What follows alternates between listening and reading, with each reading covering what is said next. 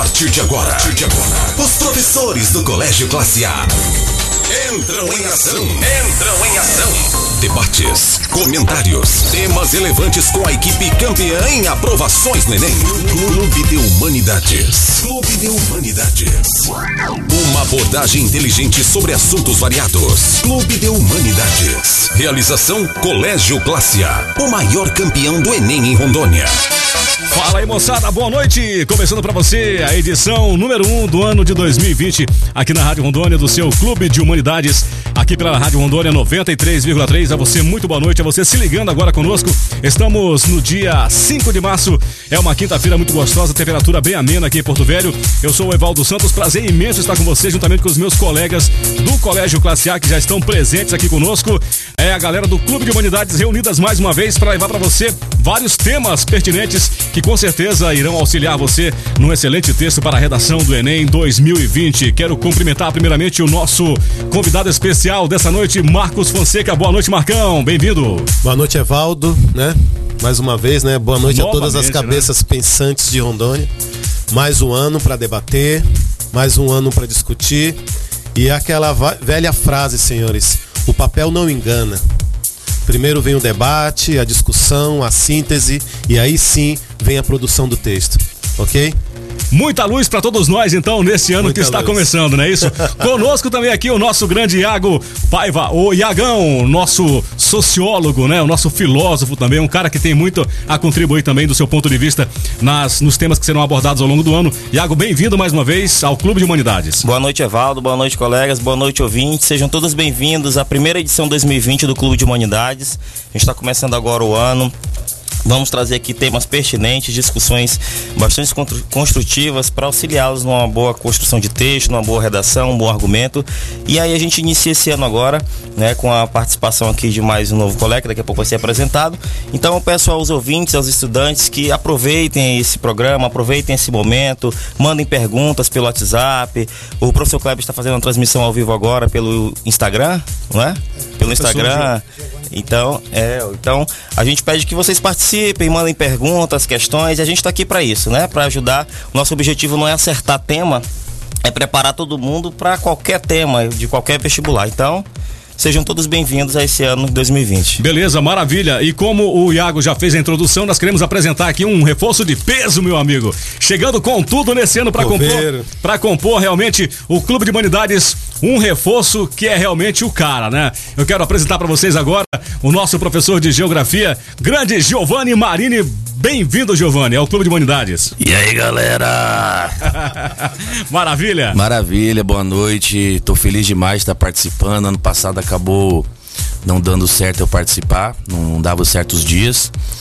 E eu espero contribuir, é, abrir para esse debate para a galera e que vocês participem nas nossas lives aí com perguntas. Beleza, maravilha. Também conosco o nosso grande Marcelo, Marcelo Nascimento. O corretor. O corretor. Bem-vindo, Marcelo, mais uma vez. Boa noite a todos, boa noite, Evaldo, a equipe aí, nossa bancada de, eh, de professores, colegas, profissionais. Estamos aqui com a energia renovada para mais um ano de, de vestibulares. E aí a, a, nossa singela contribuição do Colégio Classe através do Clube de Humanidades, deixar aqui as nossas dicas, as nossas considerações, considerações sensatas a respeito de diversos temas Esperamos que as contribuições sejam é, efetivamente é, é, ajustadas à realidade dos alunos e a gente possa fazer um melhor desempenho aqui durante esse ano. Tá Muito okay? bom. Fechando, portanto, o nosso time, o grande Kleber Lima, o lobo solitário da BR. Conosco aqui. Fala aí, fala aí, Kleber, bem-vindo. Tudo bem? Show de bola, galera. Boa noite a todos, estudantes de Porto Velho, interior do estado, aí através da, da, da, da rede Antena Hits, vários municípios do interior do estado. Cumprimentar o nosso amigo Dirceu, e dizer que a gente está muito feliz por poder continuar esse trabalho, né? 2019 aí vários temas discutidos e a gente agora tem a oportunidade de renovar todo esse trabalho a partir de 2020 e garantir aos nossos alunos, especialmente o repertório. Como o Iago disse, a proposta do, do, trabalho do Clube de Humanidades não é adivinhar tema nenhum, mas garantir aos nossos alunos o argumento, né, o subsídio necessário, que é aquilo que, junto com a técnica, resulta num excelente texto. Beleza, maravilha. Tá aí, portanto, o nosso time todo apresentado, gente. Então, a você que de repente está sintonizando agora a Rádio Rondônia 93,3, é, esse é o Clube de Humanidades, um programa que nasce aí realmente com essa intenção de poder auxiliar não só os estudantes, claro, do Colégio Classe A, mas toda a comunidade estudantil do estado de Rondônia, com a contribuição de, de vários pontos de vista, né? Do ponto de vista histórico, filosófico, também da língua portuguesa, da própria redação em si e também da, da geografia, compondo o nosso time nesse ano com o Giovanni Marini. Gente, olha só, a gente quer então iniciar, dar, dar o pontapé inicial neste ano, agradecendo mais uma vez a, a, a confiança, né? Depositada em todos os professores pela direção do Colégio Classe A, que mais uma vez apostou nesse projeto, projeto que nasceu no ano passado na rádio, foi um sucesso absoluto e a gente está repetindo, portanto, a dose, tá certo? Bem, vamos começar então, galera. Temos aí, portanto, um primeiro tema a ser discutido. Eu quero deixar aqui a roda de conversa com vocês, aberto para o debate. Inicia-se com Kleber. Vamos lá, vamos divulgar o tema aqui. O tema é uma notícia do jornal Estadão, do dia 5 de março. É, e a notícia é a seguinte: o Estado reúne diariamente notícias importantes sobre o coronavírus no Brasil e no mundo. Na quarta-feira, o Ministério da Saúde confirmou o terceiro caso no nosso país e submeteu o que pode ser o quarto caso à contraprova. O presidente do Comitê Olímpico Internacional descartou adiar ou cancelar os Jogos Olímpicos. E a equipe que sequenciou o genoma do vírus vive dias de fama no Brasil. Então é um tema aí bastante, bastante atual todo mundo de alguma maneira pensando, acompanhando as notícias e pensando os impactos que essa quase pandemia, né? Daqui a pouco a gente pode explorar um pouco essas, esses conceitos. Eles podem atingir as pessoas.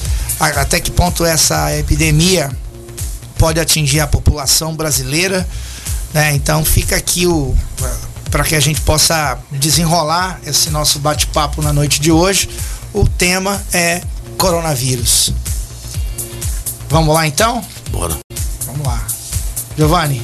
Eu começo? É, vamos lá. gente, vamos, vamos, vamos embasar, porque quando a gente pensa em texto, né? Os alunos procuram alguma coisa da contextualização histórica, eu vou fazer isso depois, mas a gente pode também pensar na geografia. Porque assim, o foco, pelo menos midiático, foi o avanço geográfico do vírus, né? Exatamente. E aí e... o Giovanni pode. Vai lá, Giovanni. É, não, assim, eu acho que primeira coisa a gente tem que é, pensar nesse vírus, onde ele surgiu, né, no atual contexto de globalização. A China hoje é a, a, a responsável pela produção de basicamente tudo do mundo. Né? 95% dos brinquedos do mundo vem de lá. É, os tênis, pedaços dos tênis que compõem os tênis do mundo vem praticamente tudo de lá. É, peças de celulares também vêm desse, desse, desse país. Automóveis. Automóveis. Então, assim, é um grande monstro industrial onde surgiu essa doença.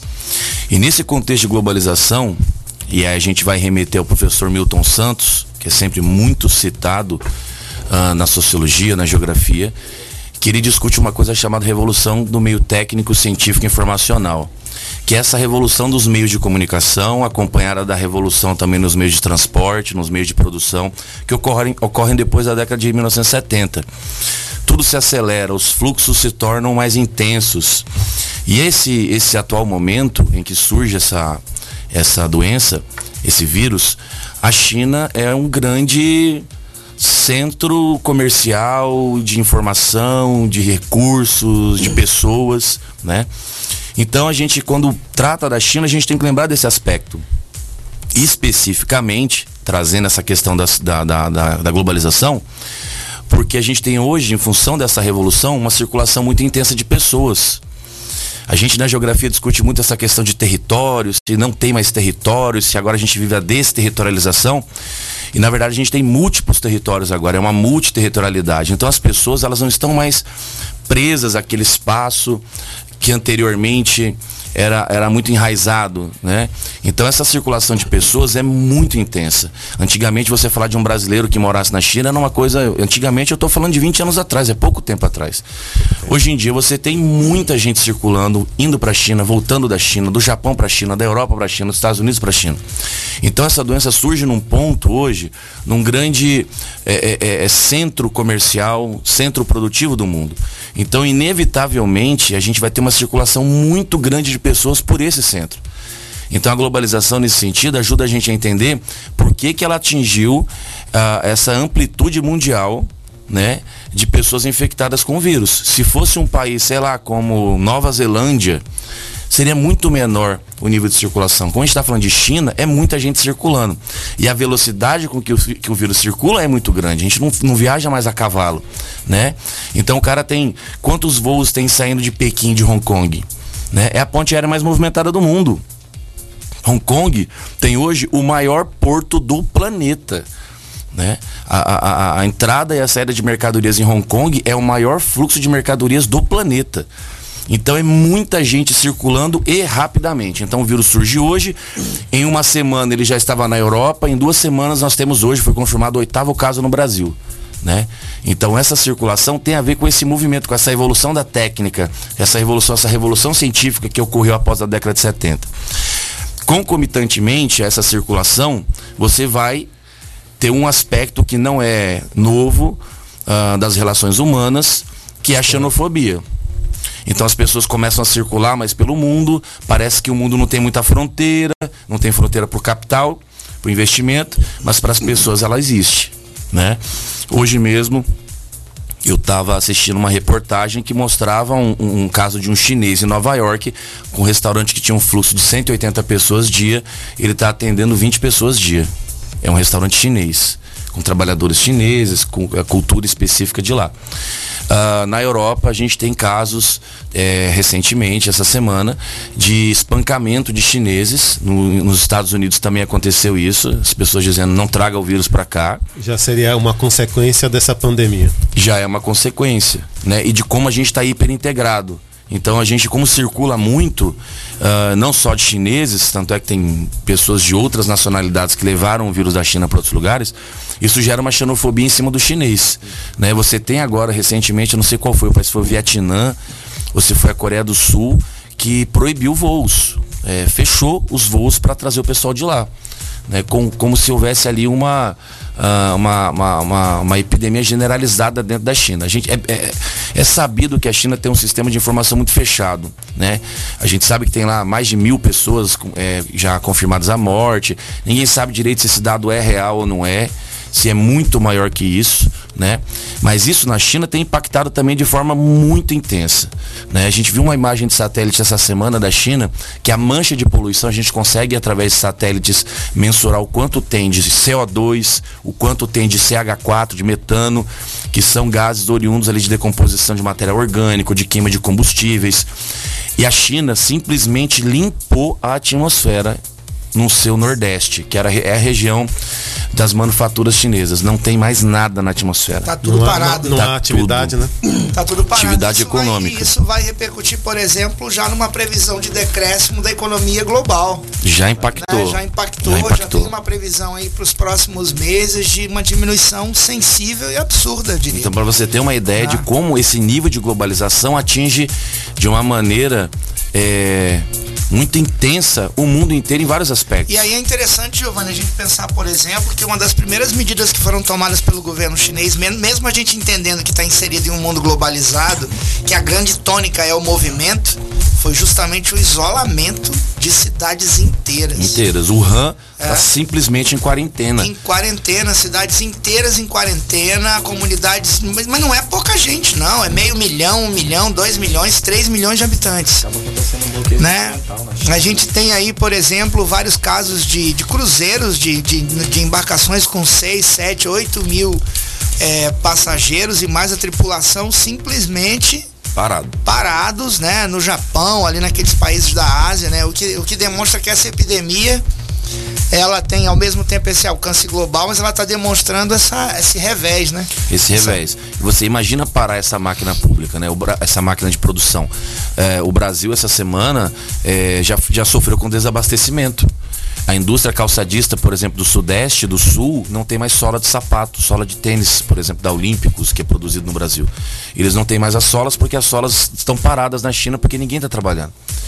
Então, é, parece ser uma coisa, quando a gente fala de economia, parece ser uma coisa muito localizada, não funcionar. A cidade de Wuhan, com 13 milhões de pessoas na área urbana, são todas megacidades, essas áreas industriais. Não tem nenhuma cidade lá com um milhão de habitantes industrial. Elas têm 10, 12 né? É, e elas estão se conurbando, então são áreas absurdamente gigantescas, coisas que nunca aconteceram na nossa sociedade, né?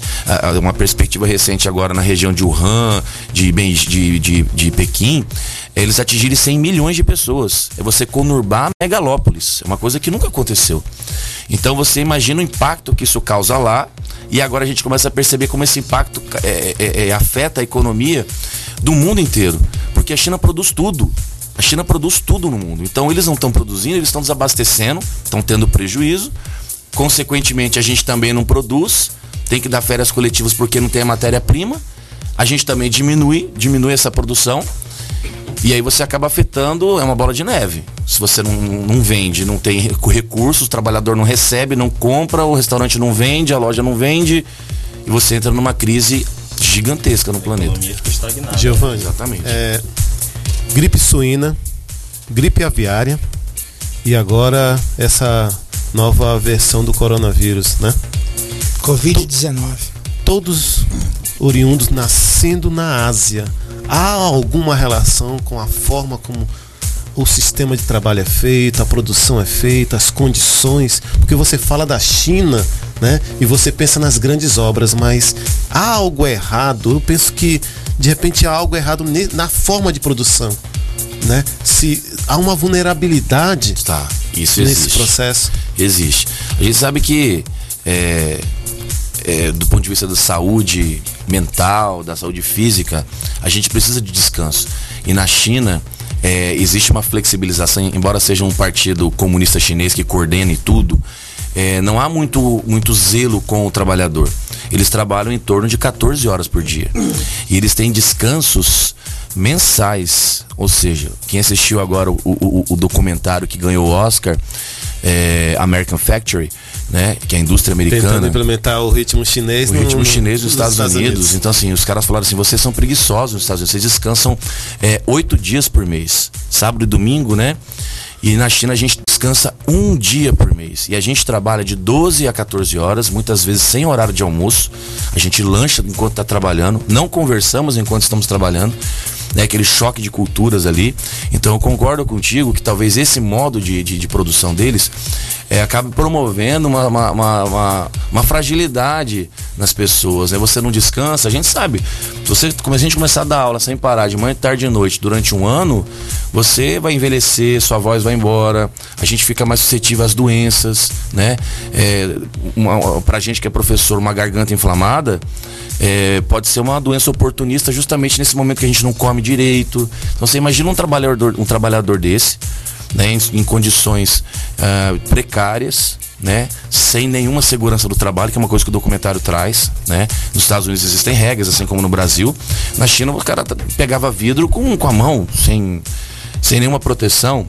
Coisa que pra gente aqui seria um absurdo, né? Os EPIs são obrigatórios no país. Aí, aí, soma também a questão da higiene, soma também a questão dos hábitos alimentares, por exemplo. Soma também a questão da aglomeração, do grande número soma. de pessoas e. Sem dúvida. E aí uma saúde também com problemas lá, né? Você imagina, você imagina você eles venderam viver... aquela ideia do hospital construído em oito dias, em né? Oito dias, dez dias. Eles venderam aquilo como se, né? Fosse aquilo fosse fantástico. Mas será que aquilo só, não, não, seria uma, uma, uma cortina? Sim. Uma realidade apenas? Se você pegar a Ásia, é, essas doenças que surgem, esses vírus que aparecem de vez em quando nesses locais, você vai perceber como é que eles, eles organizam as cidades. Você vai em Bangladesh, em Dhaka, tem a maior densidade construtiva do mundo. Então você vai entrar num bairro lá que as pessoas andam por corredores que não circula vento e não entra luz solar é uma coisa medieval, é uma cidade medieval. É como se a gente voltasse para Paris do, do, do, de, do, século XV. Do século XV. século XIV. século XIV. Da peste negra, Exatamente. Se você for pegar a China, a China existia a, a, uma, uma região na China chamada Kulon, que era um bilhão de pessoas por quilômetro quadrado, a relação de área-população. Foi a maior densidade que a gente. Ela foi demolida, mas ainda existem nesses países áreas favelizadas, né? Que não, não. Essa modernidade arquitetônica, urbanística não chegou e são muito grandes, são muito numerosas. Então é uma região que você tem um ambiente propício para a proliferação e surgimento dessas doenças, né? Você tem uma quantidade de população que o Estado não consegue gerir, não sabe nem quem e é. estão lá, essa quantidade está justamente aglomerada por uma questão econômica. Uma questão econômica, uma, uma exatamente. Questão econômica. E em alguns pontos, é, você tem a questão sanitária muito ruim. Né? Por exemplo, na Índia, além do esgoto a céu aberto em várias cidades, uh, da poluição, você tem ainda fatores naturais que prejudicam. Por exemplo, a gente tem uma corrente marítima na frente da Índia que joga, joga todo o lixo que está no, no, no Índico na costa indiana. Então qualquer plástico que um navio solta vai para a costa indiana. Então as praias, além do lixo que eles jogam, o oceano ainda joga mais lixo lá. Na China você tem rios uh, que vão lembrar o, o, grande fedor, o Tamisa, que lembra o Tietê, que lembra os igarapés aqui em Porto Velho, só que uma escala muito maior. Então você imagina, você, você associar todos esses fatores, um ambiente completamente insalubre, pessoas trabalhando sem descanso, com, com, com criando a oportunidade de doenças surgirem. alimentação ruim. Alimentação péssima. Quem viajou para esses locais, às vezes a gente conversa com gente que viaja para lá. Eu conversei com um comissário de bordo que ele, ele ficou na, na Índia. Ele falou, cara, eu não consegui comer nada. Eu fui, comprei chocolate, vivi, fiquei um fim de semana comendo chocolate salgadinho, porque não tinha coragem de ir na rua comer, que era um negócio bizarro completamente longe do que a gente vive hoje. A gente vive um momento de higienização muito grande no nosso país. O álcool em gel, a comida embalada, a máscara, tudo a vácuo. Hum. Você não compra coisa a granel mais. É, em cidades grandes isso não existe mais. Eu queria pegar o feijão, o feijão está embalado. Eu quero comprar uma carne, a carne está embalada. Você não chega num mercado grande aqui de Porto Velho e o cara tem lá o mosca em cima da carne. Não existe mais isso. Na feira você encontra isso, mas lá isso é generalizado. Então você tem todos os ingredientes para ter grandes problemas de saúde nesses, e nesses as lugares. redes sociais ficam cheias daqueles vídeos, né, de mercados chineses com aquelas comidas todas exóticas, que a gente sabe que é da cultura deles, Sério, né? cultura. Mas que para nós ocidentais escandaliza, é absolutamente normal a ingestão daqueles alimentos que para nós parece algo surreal e absurdo e que também de alguma forma favorece, né? Favorece você. Eu tenho uma oportunidade geográfica esse mundo globalizado mas eu tenho uma causa realmente de, de, dessas de algumas pandemias, epidemias, é justamente a exploração, a exploração do trabalho, as, é, pessoas com habitação inapropriada. Então você tem a vulnerabilidade socioeconômica como uma grande causa Sim. desses problemas. Socioeconômica e espacial. Pode acrescentar. Pô, espacial é, é, é, oportunista. Essa ideia do espacial. Exatamente. Sei, deve ter é, claro, Porque quando você fala nada. em vulnerabilidade, eu lembro da peste negra. É. Se o aluno quer, quiser, por exemplo, incluir além do, além do coronavírus outras, ele pode citar, por exemplo, a peste negra no século XIV, 50 milhões de mortos. Ele pode citar, por exemplo, a cólera no século XIX, durante meia década ali entre 1817 e 1825 centenas de milhares de mortos em todo o mundo. Ele pode citar, por exemplo, além da peste negra e da cólera, ele pode citar tuberculose. tuberculose foi do mal do século. Meados do século XIX até a primeira metade do XX, a tuberculose matou um bilhão de pessoas. A tuberculose matou um bilhão de pessoas. Então ele pode citar também a tuberculose. Ele pode falar da varíola. A varíola matou entre 1896 a 1980 300 milhões de indivíduos, 300 milhões de habitantes. Aí ele quer acrescentar, quer falar um pouquinho mais, a gripe espanhola, durante a Primeira Guerra Mundial, matou 20 milhões de pessoas. Né? A gente tem, por exemplo, agora, mais recente, que é um fenômeno bem próximo de toda essa sociedade atual, que a gente tem dos anos 80 para cá, né? a febre amarela, 30 mil mortos. Né? Tem também o sarampo, que mata 6 milhões de pessoas por ano. 6 milhões de pessoas, matou no, até a década de 60, 6 milhões de pessoas. E a, a malária. Desde os anos 80 para cá, 3 milhões de mortos. A gente imagina a malária só na Amazônia, mas imaginem a malária na África. Né? Imaginem a malária na África. Por último, a gente pode incluir também a AIDS. A AIDS, 22 milhões de mortos nesses últimos 40 anos. 22 milhões de mortos. Aí a gente vê uma repetição, né? Como aquela teoria hegeliana de que os fatos se repetem em tempos diferentes. Todas essas epidemias que o Kleber falou agora, todas essas doenças que matou muita gente, que trouxe muita consequência, a maioria delas foi por uma questão sanitária, por uma questão de higiene, mas a gente pega essa contextualização histórica e hoje seria contraditório porque a gente vive numa sociedade urbana, industrializada, globalizada, não deveria ser assim. Mas a exploração continua. Né? Exatamente. Né? Aí a gente vem é, uma epidemia como essa atual, né, que ela é, ela é consequência de uma globalização e oriunda dessa globalização, dessa falta da qualidade de vida de uma sociedade programada, como diz a, a teoria positivista, uma sociedade programada que vive da produção e para a produção e, acaba tendo essas consequências que trazem aí é, uma devastação além da questão da morte, a gente tem uma estagnação econômica, a gente tem um bloqueio continental ali por uma questão geográfica, pela raiz da onde ela saiu. Ela sai se espalhando pelo continente, pelos países de vários continentes, acaba transmitindo uma, uma, uma criando na verdade uma questão de xenofobia da onde ela se originou, impactando as relações sociais. Então é uma bola de neve que ela tem uma, uma, uma raiz e ela é consequência enraizada nesse fator global de uma sociedade programada voltada para o consumo, para a produção e que não há qualidade de vida. Mesmo no século XXI, uma sociedade completamente urbana, industrializada, intelectualizada, esclarecida, racional e global, a gente tem os efeitos de da antiguidade se repetindo. É agora em um outro momento, com, outra, com outros formatos, mas a, as raízes acabam sendo as mesmas. E aí a gente tem várias consequências, não só econômicas, por esse motivo. E se discute muito nas consequências do corona e pouco nas suas causas reais, né? Então é. você tem, você outros coronas surgirão, porque as causas permanecem. Exato. Talvez ainda mais fortes, né? Em é. busca do, do Milton Santos, só fazendo um link com o que foi dito chamar agora. um intervalo, Giovanni. Deixa ah, é? o Milton Santos para daqui a pouco. Então, beleza. Pode ser, não? Pode ser, né? Pode ser. Muito Segura bem. o Milton Santos aí. Segura aí por enquanto, Giovanni. Bem, pessoal, encerrando por aqui a primeira meia hora de hoje do Clube de Humanidades. Passou rápido, né, meu? Rapidão aqui, muitas informações. A gente orienta, portanto, a você que está acompanhando o nosso programa a fazer as, as suas anotações. É muito importante para que você possa, então, depois, com mais calma e tal, digerir tudo que foi colocado aqui nessa primeira meia hora com muita informação. Inclusive, os nossos é, alunos do pré-ENEM extensivo do Colégio Classe A e também do Terceirão, temos um grupo no WhatsApp, pessoal que está na sintonia aí da rádio, se quiser mandar alguma informação, quiser fazer algum questionamento, alguma sugestão, estamos aí é, monitorando o grupo também, tá certo? Bem, rapidinho, dentro de instantes e volta com o Clube de Humanidades na Rádio Rondônia, oferecimento Colégio Classe A, o maior campeão do Enem no estado de Rondônia. Você está ouvindo Clube de Humanidades com os professores do Colégio Classe A. De volta em instantes.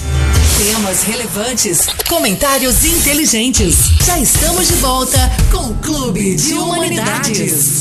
Vamos lá, pessoal, de volta com o Clube de Humanidades aqui pela Rádio Rondônia. Oferecimento Colégio Classe A, maior campeão do Enem no estado de Rondônia. Estamos de volta, né? Portanto, hoje, programa número 1 um do ano de 2020, com toda a galera reunida por aqui. O nosso convidado especial, Marcos Fonseca, também o Iago, o grande Giovanni, Marcelo Feitosa e também o Kleber Lima conosco aqui. Estamos falando hoje sobre coronavírus, epidemia no geral, né, gente? Se a gente for realmente elencar, como o Kleber colocou aí no finalzinho do bloco passado, o que não falta é realmente uma lista muito extensa. Tem pelo menos umas oito epidemias. Pelo né? menos, né, Kleber?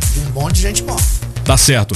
Bom, gente, retornando então agora, passando a bola para o grande Newton Marcelo. Santos. Newton Santos com Newton o Giovanni para concluir o seu, o seu raciocínio. Não, é só para complementar, quando o Iago estava é, é, explanando sobre o assunto, eu me lembrei, enquanto na fala dele, uma questão importante uh, que é muito cobrada no Enem, que é essa questão da globalização é a partir do Milton Santos. Ele, enquanto o Iago ia falando, mostrando esse cara que trabalha lá em condições precárias, ele está globalizado. E o Milton Santos diz que existe a globalização como fábula, que é essa globalização que é vendida pra gente, é assim que tem que ser, é muito bom, todo mundo está integrado, o mundo é um só, é uma aldeia global.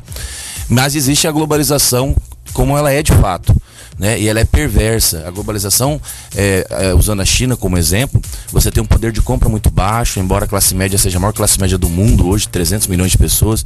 Mas essa globalização ela não atinge todo mundo. Então esse cara tá lá, mas ele não é um ser totalmente integrado ao que, ao que a globalização vende, né? Se você pega a, a, países africanos a mesma coisa, você tem lá no Congo os, é, crianças, adolescentes, mulheres, idosos extraindo coltan para fazer para fazer é, celular, mas lá ninguém tem celular.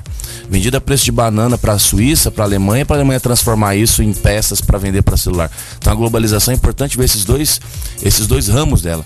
Ela como fábula e ela como perversidade, que é a globalização como ela é de fato, né? E há um outro aspecto interessante dentro desse contexto.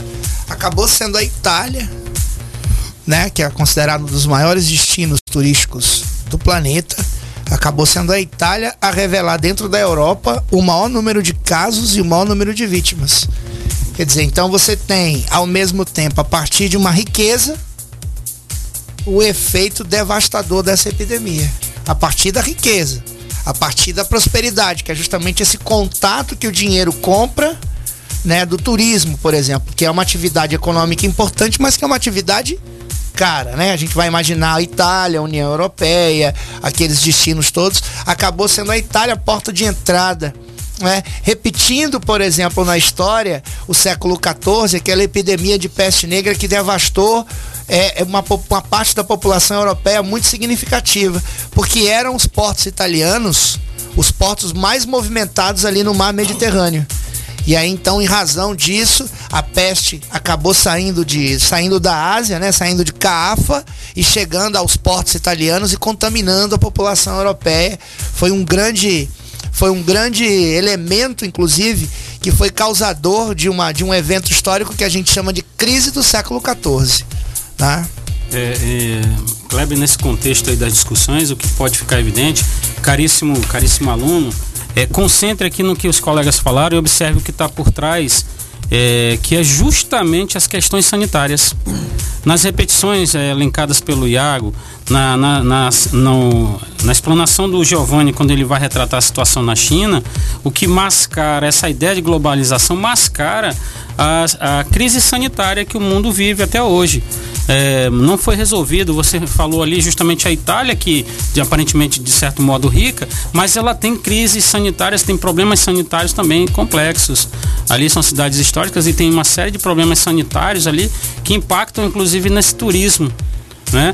Nós temos então para nossa realidade brasileira também um, um plano nacional de é, tratamento sanitário que não atende às condições é, mínimas para gerar o bem-estar populacional.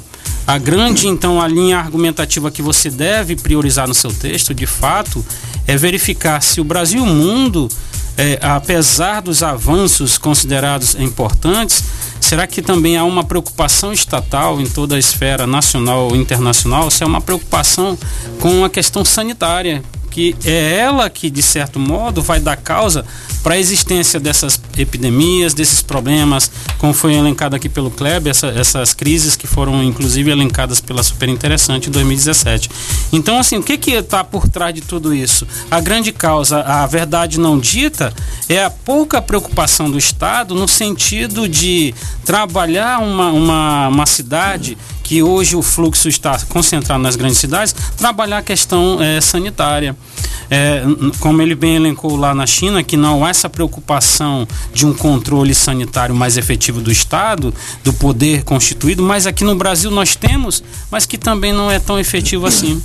Que torna as cidades cada vez mais qualificadas pra, para que gere bem-estar social. Mas Marcelo, como é que faz, por exemplo, para mensurar, a partir dessa tua análise, como é que faz para mensurar tanta ocorrência de casos dessa, desse, desse vírus na Alemanha, né? nos Estados Unidos, tá que, que são países. Você está falando de uma consequência. Porque é, justamente aí, aí. O problema é a consequência. Quer, quer reduzir ou quer evitar o problema, ataque a causa. Então, quando certo. o Marcelo fala que de, da questão sanitária, ele está falando da origem do problema. É que é a causa. Né? Então, assim, é muito fácil, aluno, você desenvolver durante todo o texto uma argumentação em cima das consequências do problema. Como é que você vai propor uma solução em cima de consequências? Você resolve um problema atacando a, a sua origem, origem a sua causa. Então, o que a mídia faz é mostrar o elemento econômico, né? mostrar o avanço geográfico, quando na verdade o aluno mais crítico ele tem que perceber, calma aí, onde nasce e por que nasce? Onde nascem as epidemias? Aí, a, o alcance delas é um. É. É, é um, há uma explicação para o alcance. Mas para você compreender o problema é onde nasce a epidemia. Todos os países modernos ou não, os países desenvolvidos ou não, aqueles que sofrem com, com pobreza e miséria, e os países modernos, países é, desenvolvidos, todos eles sofrem, dada a medida, cada qual dentro das suas, das suas é, realidades, sofrem com a questão sanitária. É, o, a Alemanha, nesse sentido, ele se torna um fluxo de trânsito de pessoas como bem Giovanni destacou, a China, no sentido de que é um país em que o trânsito é global, é intenso. A Alemanha, por sua vez, vai ser a consequência. Vai ser esse país de trânsito. Então ele vai receber os impactos dessa, dessa falta de saneamento em que todos estão sujeitos a uma realidade global em que não há essa preocupação. Marcos, então o aluno, cabe ao aluno, por exemplo, incluir todo o esforço que o meio acadêmico científico do mundo inteiro, os grandes centros de pesquisa, têm desenvolvido para encontrar, para tentar encontrar uma vacina, por exemplo, isso deve aparecer no texto? Ah, sim, aí na proposta, correto, uhum. mas é claro que você estabelece essa proposta da vacina com uma, uma proposta intermediária. Porque se o cerne da tua discussão é a exploração, é a forma degradante como ainda alguns trabalhadores, parte de são submetidos, então você vai atacar essa causa. Eu penso assim, ó, esse tema ele é muito interessante para você. Lembra do, do, do da, assim, da visibilidade que os pesquisadores brasileiros adquiriram na questão do mapeamento? Uhum. Então, assim, eu não digo o Enem, porque é uma questão de, de Estado. E o Estado tem esse problema com a ciência, mas uma outra banca pode pegar esse, essa matéria e jogar como tema de redação a importância da pesquisa científica, certo? A importância da pesquisa científica brasileira como um meio para para promover Prever, promover a saúde, promover o bem-estar e evitar uma consequência de uma Exatamente. epidemia como essa. Em um, um período em que no Brasil muitos duvidam do poder da ciência, né? Eu acho bem pertinente isso aí. É tá. uma abordagem quero, dentro do. Até, Kleber, que, que, Marcos, que uma questão também como proposta é educação e saúde. Educação e saúde levada a médio e a longo prazo a todas as comunidades, sobretudo a nossa, né, a nossa realidade. Talvez aí o Enem puxe para ver local, né, se estaríamos preparados ou não para essa realidade. Então, a educação e saúde, sim, também é importante. É, há uma preocupação de levar um conhecimento. Uma outra, um outro ponto que eu considero como chave para a linha argumentativa seria a questão informacional todas as, as crises que foram fomentadas e muitas delas foram superadas é, em função do, do nível da informação da comunicação social do Estado. O Estado que estabelece uma comunicação social mais efetiva, de massa, intensificada, ele consegue reverter cenários como foi o caso da da paralisia infantil, em que houve uma rejeição social em relação à vacina, depois, é, por conta de uma, uma campanha é, massificada de vacinação, e você vai ter um reverter, reverter um cenário. Nesse sentido, a informação também deve ser levada a toda a sociedade de maneira é, técnica, de maneira profissional, sensata, para que não gere essas, esses diálogos dentro da sociedade desconfiados. É aquela ideia de aproximação do Estado e a sociedade para que haja essa relação de confiança. Nesses casos que você não tem vacina, não tem parâmetros, a melhor medida é antecipação e prevenção, né, Giovanni? Né, nesse sentido? É, é, é, a gente, quando estuda essa parte de saneamento ambiental, que envolve é, a infraestrutura, são medidas estruturais, de fato. É esgoto, é água. E acompanhado de medidas não estruturais, que é a educação ambiental, a educação ligada a essa questão de prevenção, você percebe que elas são é, primordiais para o sucesso de qualquer elemento nesse sentido. Então, então Giovanni, a gente está pensando, além do coronavírus, a gente está pensando, por exemplo, em febre amarela, dengue, malária, é isso? Porque Cólera, de repente, é numa proposta de redação, eles jogam um texto com uma. Coronavírus? Não, o texto 1 com uma epidemia mais anterior. E aí o texto 2 com coronavírus. Justamente para o aluno perceber que o problema é o mesmo. A manifestação do problema é que muda. É, depois que o Giovanni. Pode, se tu quiser continuar. Não, não, eu só ia citar que, por exemplo, a gente tem dados na ONU de. É, para doenças que são problemáticas em países subdesenvolvidos, como diarreia, né, que a cada um dólar investido em infraestrutura se economiza quatro com medicina curativa. Então é absurdo você aqui em Porto Velho, por exemplo, pegando um link com a gente, você tratar um menino com diarreia no nacional e na outra semana o programa Saúde, é, Saúde da Família vai lá visitar a casa e o menino está com diarreia de novo. Porque ele está jogando bola numa rua que o esgoto está a céu aberto. Né? Então isso é uma coisa que é importante a gente refletir. Talvez o corona agora, em função da abrangência dele, mude até algum, alguns aspectos comportamentais em alguns países, como o cumprimento, como o, o, o, o afeto, né? É, os alunos às vezes já estão meio que sentindo isso. Né? Todo mundo tem álcool em gel agora, todo mundo se preocupa em estar tá desinfetando mão. Né? De repente é, tem uma campanha muito forte nas academias agora para você não cumprimentar mais ninguém em academia é, dar um joia de longe e continuar sua, sua malhação. Então talvez isso altere até esse aspecto. É um aspecto de infraestrutura, a questão de desinfecção e tudo mais. Né? E aí muda até as relações, porque é um fato coercitivo, né? Essa questão das pessoas não um se. Fato o quê? Coercitivo. Ah. Né? As pessoas elas mudam o jeito de se cumprimentar, até de tossir, ninguém tosse mais com a mão na boca, agora aqui com, com, com, né? com o cotovelo. Por esse contato. Então, é, olhando por esse lado, a gente tem é, essas alterações aí causadas exatamente por, por, essa epidemia, mas que não fora disso, fora de uma notícia dessa de uma epidemia, não, não tem, não há esse hábito, né? A gente tem aí uma, uma uma campanha às vezes não bem sucedida de vacinação, não pela questão da vacina em si, mas pela informação de ac e acesso à vacina. Né? Você tem lá campanha de vacina para gestantes, para idosos ou para crianças até determinada idade, não é uma vacina que ela é generalizada. Então, e quando tem essa informação, ela não é acessível a todo mundo. Muita gente nem sabe que existe vacina para gripe, por exemplo. Pode ser um absurdo. Nossa, quem é que não sabe que tem vacina para muita gente não sabe, né?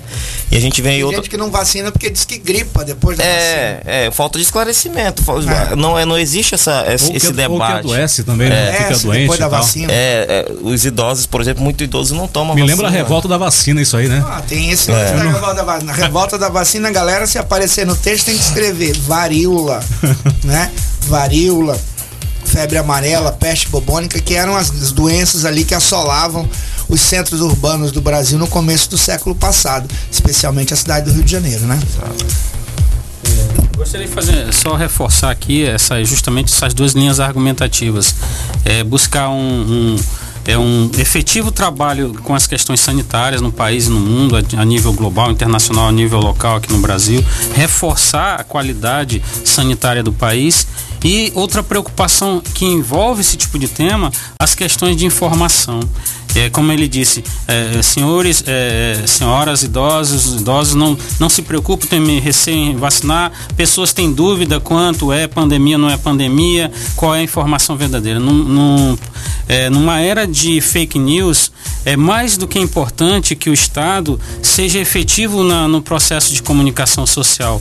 Eles se aproximem de fato é, com equipes preparadas para levar essa informação, uma informação científica exata, concreta. Eu, eh, recentemente eu vi alguém questionando é, material esse ou aquele como processo de imunização, de, de pré, é, proteção, e aí você vem com aquela dúvida: será que é, será que não é? Então, quando o Estado se aproxima do cidadão, massificando essas informações de maneira sensata, equilibrada, para também não gerar o caos, não gerar é, o caos social, você tem maior confiabilidade nos dados, nas informações, e você diminui talvez o impacto de preocupação dentro da sociedade. Eu acho que essas duas linhas são fundamentais. Eu até, eu até queria aproveitar o momento e perguntar para o Giovanni, que é um especialista. Giovanni, se tomar meio copo de água morna em jejum de manhã, resolve o problema do coronavírus? Nunca ouvi falar dessa, desse remédio.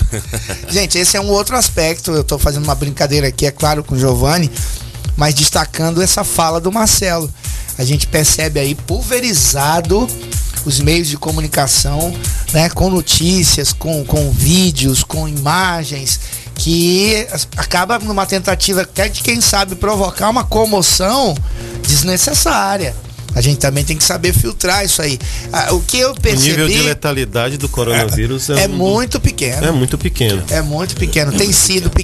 pequeno e ele tem atingido especialmente indivíduos em idade avançada, eh, principalmente aquelas superiores a 75, 80 anos. É Ou pessoas que já possuíam algum problema de ordem, aí, de ordem é. respiratória e tal. Hoje, inclusive, é, é, fazendo de novo o link com a, revolução técnico-científica informacional, é, vocês perceberam a quantidade de laboratórios no mundo que estão integradas produzindo informação sobre o, sobre o novo corona? Isso é um aspecto importante, isso não, não existia tempos atrás, pouco tempo atrás. Integração. A integração da ciência para tentar resolver esse problema. Então você tem o Brasil uh, uh, desenvolvendo uma série de pesquisas e chegando já a resultados. Essa pesquisa que hoje foi publicada, foi, foi desenvolvida pelo pessoal da Alemanha, eles descobriram que entre um ano, crianças e até mais ou menos 16, 17 anos, a carga viral é baixíssima. A pessoa está infectada, mas ela não transmite a doença, porque a carga, carga viral é muito baixa. E por isso que a letalidade é baixa nessa idade. Então isso aí você percebe como, além da informação circulando, mas é a ciência integrada. A pesquisa. A pesquisa está integrada. Né? Hoje, hoje a gente consegue é, desenvolver uma pesquisa na Alemanha com, com cientistas indianos, com um laboratório que está na China, com gente desenvolvendo coisas em satélites nos Estados Unidos, divulgando no Brasil. Então isso é um aspecto também interessante, como, como a gente está lidando com o vírus do ponto de vista da, a, a, da biotecnologia, né?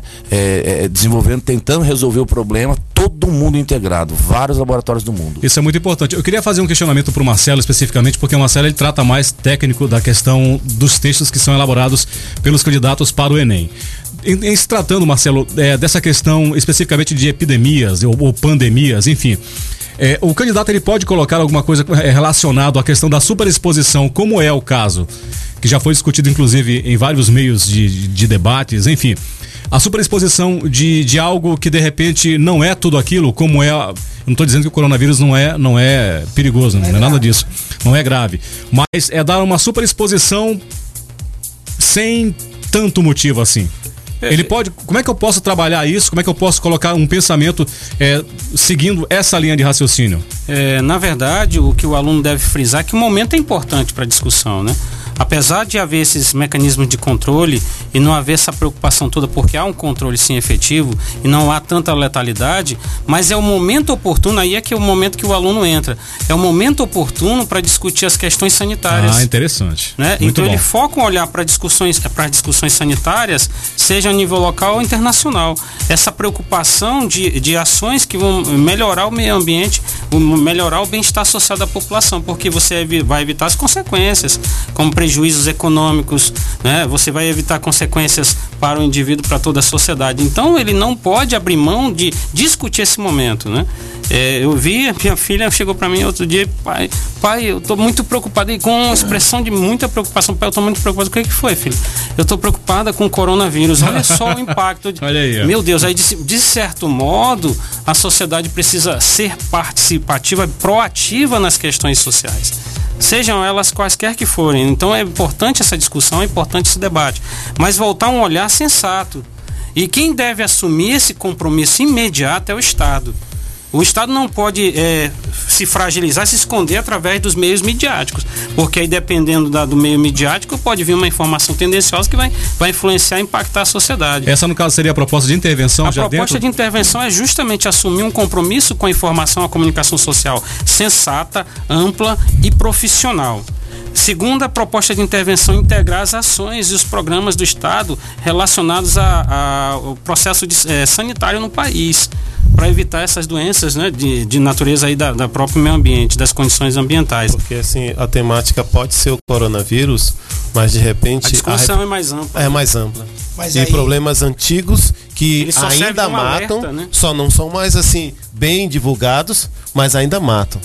E eu aproveitaria essa inocência da, da, da, da filha do, do, do, Marcelo nessa fala dele, no sentido de que, independente que seja quatro vítimas, ou independente que Sim. seja 40 mil, 400 mil ou 4 milhões, são vidas.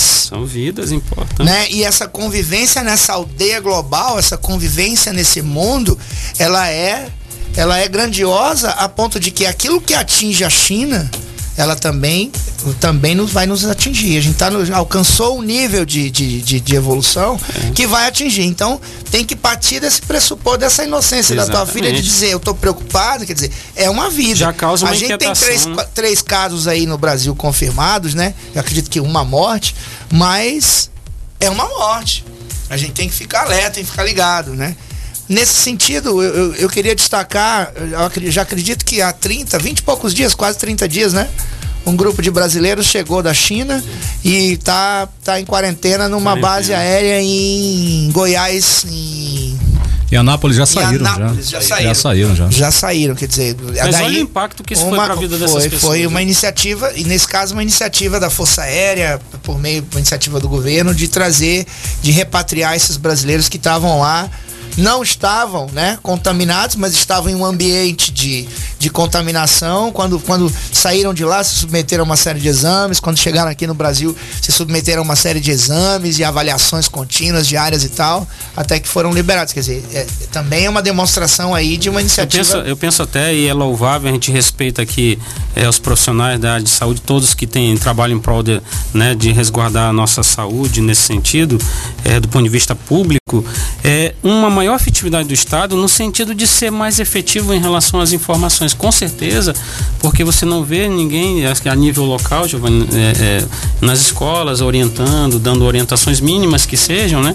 Ainda que a escola também possa fazer o seu papel com a higiene básica, com as questões ali, mas uma efetividade de que to, torne possível a confiabilidade, né? A relação de confiança recíproca, né, entre cidadão e Estado. E aí uma coisa que eu reitero em algumas temáticas e cobro aqui nessa também, né? Acho que vale a pena ser cobrado essa integração de, de ações. Acho que são propostas bem interessantes. Muito bem. É, dito isso, Marcão quer acrescentar ainda e, assim, um pensamentos? Eu sempre penso que a, a... Legião urbana, legião. não, sim. Não, não. É, as medidas, de, de, as, medi as medidas de asepsia, elas são assim atemporais, pô. Então, de repente, a grande lição que o corona pode nos passar é justamente que aquele álcool em gel do HN1, ele ficou lá no cantinho da tua escola, do teu escritório, né? Foi esquecido. Da tua casa. Secou, né? Aí de repente com uma nova epidemia e agora pandemia, você volta a usar e de repente descobriu, né? Vai lá que esse álcool tem que ser um álcool mais mais forte para poder surtir o efeito. Então as medidas de asepsia tem, devem vir dentro dessa proposta. Medidas essas que são atemporais quando o Marcelo falou da questão sanitária, né, que é a estrutura macro, e aí vem a ação micro, né, as medidas de asepsia. E já que vocês falaram em, em Legião Urbana, eu penso num texto de Drummond do, do, do, poema O Caso do Vestido, que ele é uma frase bem simples assim, ó. Fala de é, novo, Carlos Drummond. Carlos fala... Drummond de Andrade, O Caso do Vestido, ele, ele, ele começa num, assim, ele durante o poema ele diz: "O mundo é grande e pequeno". Esse texto é um texto pós Segunda Guerra. Então, assim, a configuração do mundo pequeno ainda em relação a determinados desafios, grande em relação a, ao avanço e ao diálogo entre as nações, correto? Então, eu deixo essa frase de Drummond: o mundo é grande e pequeno. É, eu, eu queria uma contribuição literária. Jorge Amado, na obra Capitães da Areia, ele vai retratar a realidade dos meninos lá na Bahia e ele vai lá mostrar um momento em que a varíola vai aparecendo. E por falta de um controle sanitário mais efetivo, qual é a única medida que eles vão fazer? Isolar esses meninos, excluí-los. E é uma forma de, através Show. dessas epidemias, excluir socialmente. Aí o que, que aconteceu na, na China? Foi uma medida interventiva de já isolar. Né? Por que não então trabalhar por antecipação para evitar esse tipo de coisa ou minimizar o impacto dela, para não ter que isolar pessoas? O isolamento é extremamente complexo, né? Então, assim, a contribuição literária do a Jorge A primeira Amado, medida é. foi mais econômica do que sanitária. Exatamente. Foi quando o primeiro cientista, o primeiro né, a, a, a, a acusar a epidemia, A alertar. a alertar foi silenciado. Né? Se o esforço para silenciá-lo fosse feito num, num, sentido de verificar realmente se havia realidade E naquilo acabou vítima, né, do vírus. e acabou vítima, mártir, né, do ponto de vista religioso. Muito bem, tá aí portanto a discussão dos nossos professores, professores aqui do Colégio Do Classe A, nesse primeiro dia, nesse primeiro dia aqui do, do nosso do nosso clube de Eu humanidades ia citar Shakespeare, mas não dá tempo. no ano de 2020. Pode falar? Não, pode não, falar. já, passou Já o passou, tempo, né? já. Passou o tempo, então Tá tá bom. certo. Bom, mas pra fechar assim com chave de ouro esse negócio aqui, eu vou receber uma mensagem aqui da Tamily. Legal. né? A Tamily, ela é pré-veste 2019, né? Esteve conosco ano passado na escola. Ela falou assim: Eu quero dar as boas-vindas a mais essa edição do clube e abraços aos professores. Agradeço pela ajuda e apoio dado, né? Que foram essenciais para uma nota maior de, que 900 na redação. Continue estudando e acompanhando sempre o Clube de Humanidades. Mandou um abração para todos. Valeu, todos vocês. Tamily sempre presente aí, né, gente? Olha, a gente, a gente. Nós tivemos esses últimos 40 dias, né? A partir da divulgação do Enem, as, as, as, as matrículas, as notas, as aprovações e tal. Mas eu tenho certeza que a gente pode, inclusive, dedicar né, a abertura do Clube de Humanidades a, desse, desse ano 2020 a duas alunas que agora cruzaram o espaço amazônico estão em Boa Vista, Roraima, cursando medicina. A Maria Clara e a Letícia Furtado. Então, um programa dedicado para elas aí, que estão longe agora, seis anos longe de casa. Eram nossas ouvintes assíduas, então o programa tá aí para elas. É verdade, muito bom, bem lembrado, né? Bom, Encerrando por aqui mais uma edição, não, a primeira edição, né, do ano de 2020 do Clube de Humanidades. Queria dar as boas-vindas, portanto, a vocês que estão que nos acompanharam até agora, que pegou aí pela metade, né, do programa. Só lembrando que nós estaremos disponibilizando esse programa de hoje e os demais que ocorrerão durante é, durante todo esse ano na versão podcast no nosso site www.colegioclassea.com.br para você acessar a hora que você quiser e poder acompanhar, portanto, aí a, a fala dos nossos professores. Marcão, brigadão pela sua participação hoje aqui, cara. Beleza? Obrigado a todos, né? Maravilha. sim, sim, é, é isso aí. E é isso aí. É, é, discutir, debater, ler e, como o Marcelo disse, assim, fugir a qualquer tipo de fake news através da informação. Bacana. Galera, boa noite. Agradecendo a todos aí a participação. E aí a gente falta hoje de mais pessoas, né? Geralmente as pessoas mandam mensagem, perguntam, colocam, fazem alguma sugestão. Então que as pessoas possam participar mais, porque isso enriquece o nosso programa, a gente trabalha em prol disso, atender essas pessoas, tirar uma dúvida, então pra gente é uma satisfação. Então, peço que vocês participem mais, mandem mensagens, mandem questionamentos, perguntas, porque a gente tá aqui para isso. Bacana, pessoal meio tímido ainda, né? No início do ano e tal, né, Giovanni? É, eu agradeço, eu gostei demais de participar. É, estarei nas próximas aqui pontualmente né? E aqui, é, agradecendo aqui a, a, a, participação da Carla Sense, nossa aluna do terceirão. Ela perguntou para mim qual é a fonte daquele dado que eu falei de a cada um dólar investido em, em, em infraestrutura se, se, se, se economiza quatro com medicina curativa. É OMS, Organização Mundial de Saúde, tá? Um abraço, obrigado. Beleza, Marcelão. Ok, eu agradeço a oportunidade, mais um ano de trabalho, de dedicação. É assim, aquilo que eu busco sempre dizer, é discurso de sensatez, nós buscamos aqui contribuir com os nossos alunos, a sociedade de modo geral, e os frutos a gente vai colhendo aí ao longo do ano. Ok? A bancada fica sempre à disposição para esclarecimentos e estamos aí à disposição de todos. Beleza, maravilha, Kleber. Valeu, valeu galera. Um abraço a todos os nossos ouvintes aí, estudantes de Porto Velho, as escolas às quais a esse programa é dedicado e alunos do Colégio colégio classe A, terceiros anos, aí pré-vestibular, alunos do interior do estado. E é isso aí, até a próxima quinta-feira aí, se Deus quiser. Beleza, maravilha. Então você que acompanhou os nossos alunos especialmente, você pode, você que fez as suas anotações, pode tirar também suas dúvidas no plantão que vai estar ocorrendo no Colégio Classe A também no período da manhã, tá certo? Então você pode chegar lá com a galera e de repente questionar uma fala e tal, e a gente vai estar lá também pronto para poder atender vocês no que for preciso, no que for necessário. Gente, forte abraço a todos vocês. Próxima quinta-feira, nosso encontro marcado em novo dia, portanto, aqui na Rádio Rondônia, toda quinta-feira, a partir das 8 horas da noite, o Clube de Humanidades, no oferecimento Colégio Classe A, o maior campeão do Enem no estado de Rondônia. Até a próxima! Você ouviu o Clube de Humanidades. Clube de Humanidades. De volta na próxima semana com novos temas e a sua participação. Clube de Humanidades. Clube de Humanidades. Realização Colégio Classe A. O maior campeão do Enem em Rondônia.